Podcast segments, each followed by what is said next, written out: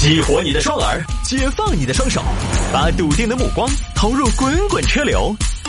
给我一个槽点，我可以吐槽整个地球仪。微言大义，换种方式纵横网络江湖。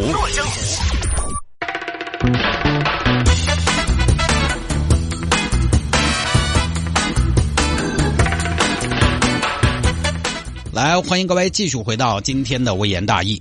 有听众摆说摆一下这个事情：六十岁的大爷用冥币骗八旬老人，大爷何苦为难大爷？今天是老年人受害专场啊！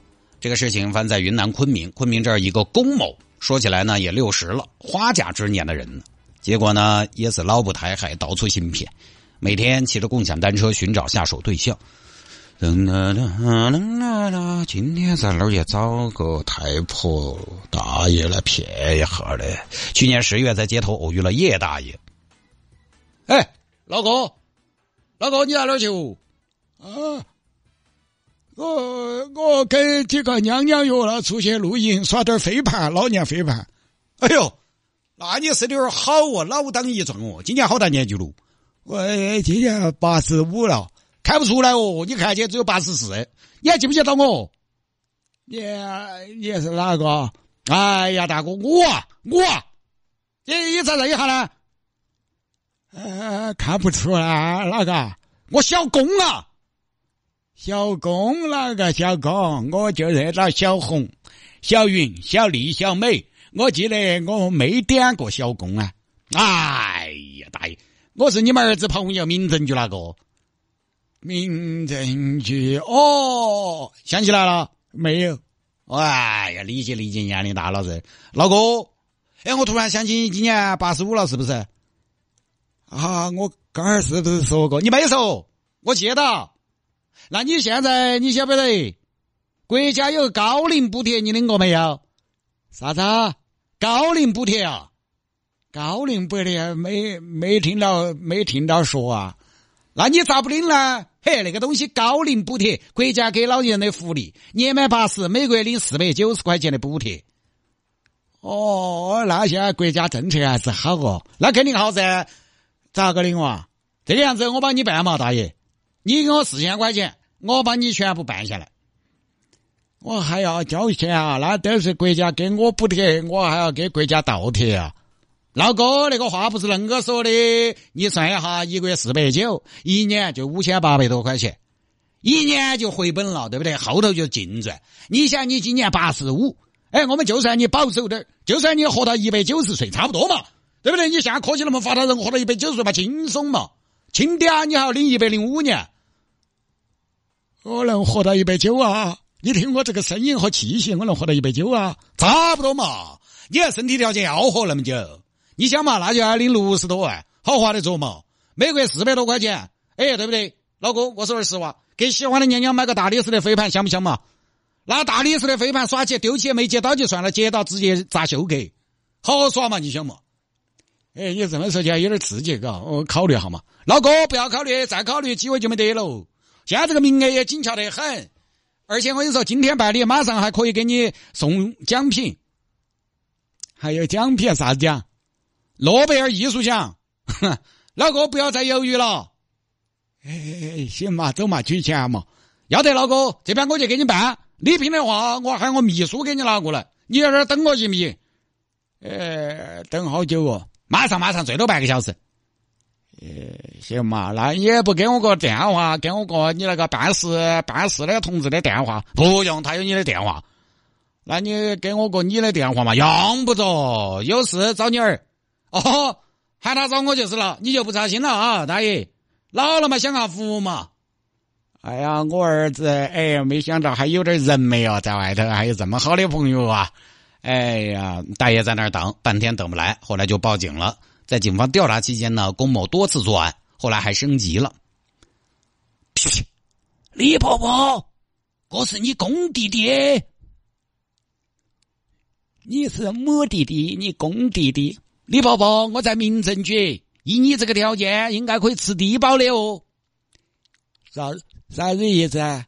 你不晓得啊？现在国家对困难户、低保户进行专门的帮扶，尤其是八十岁以上的老年人，低保水平相当高。八十岁以上老人一个月生活不足一万啊，一个月不足一万啊啊！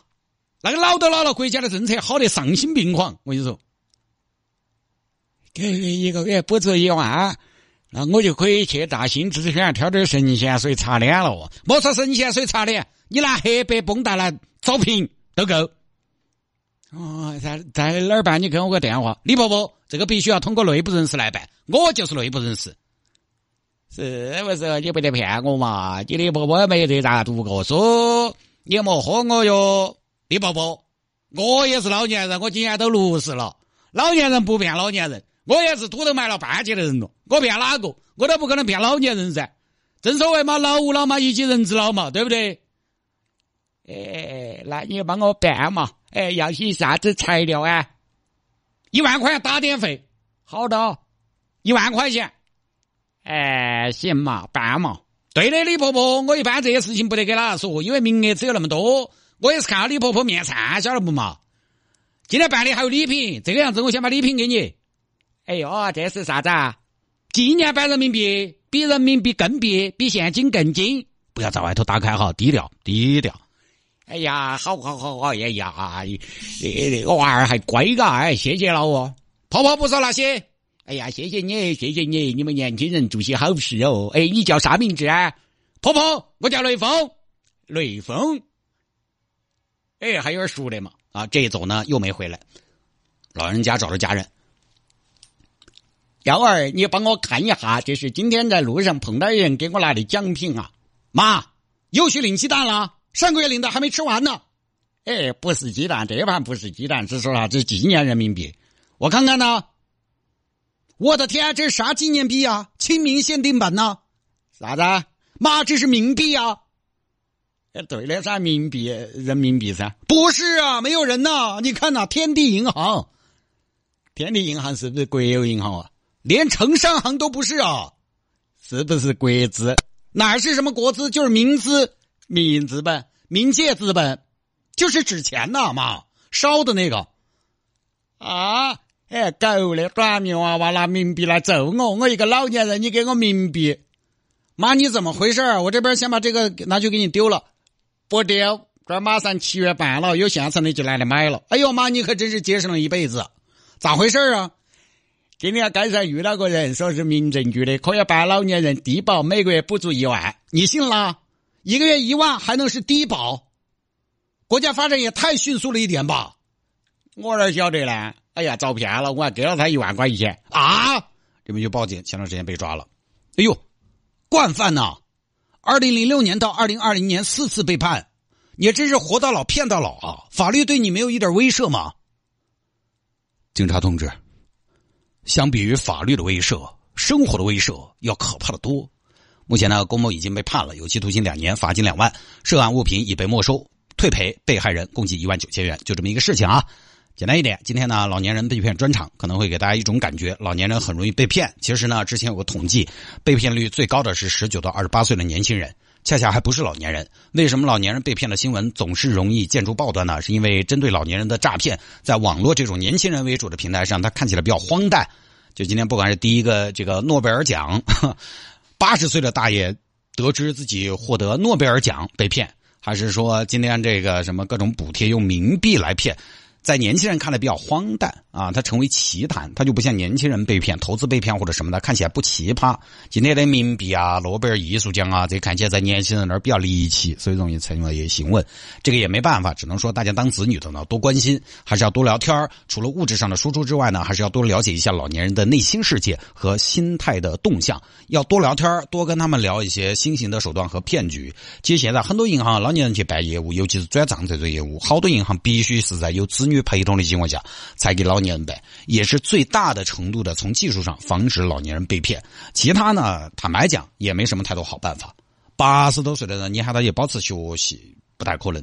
好吧，各位，今天节目就到这儿。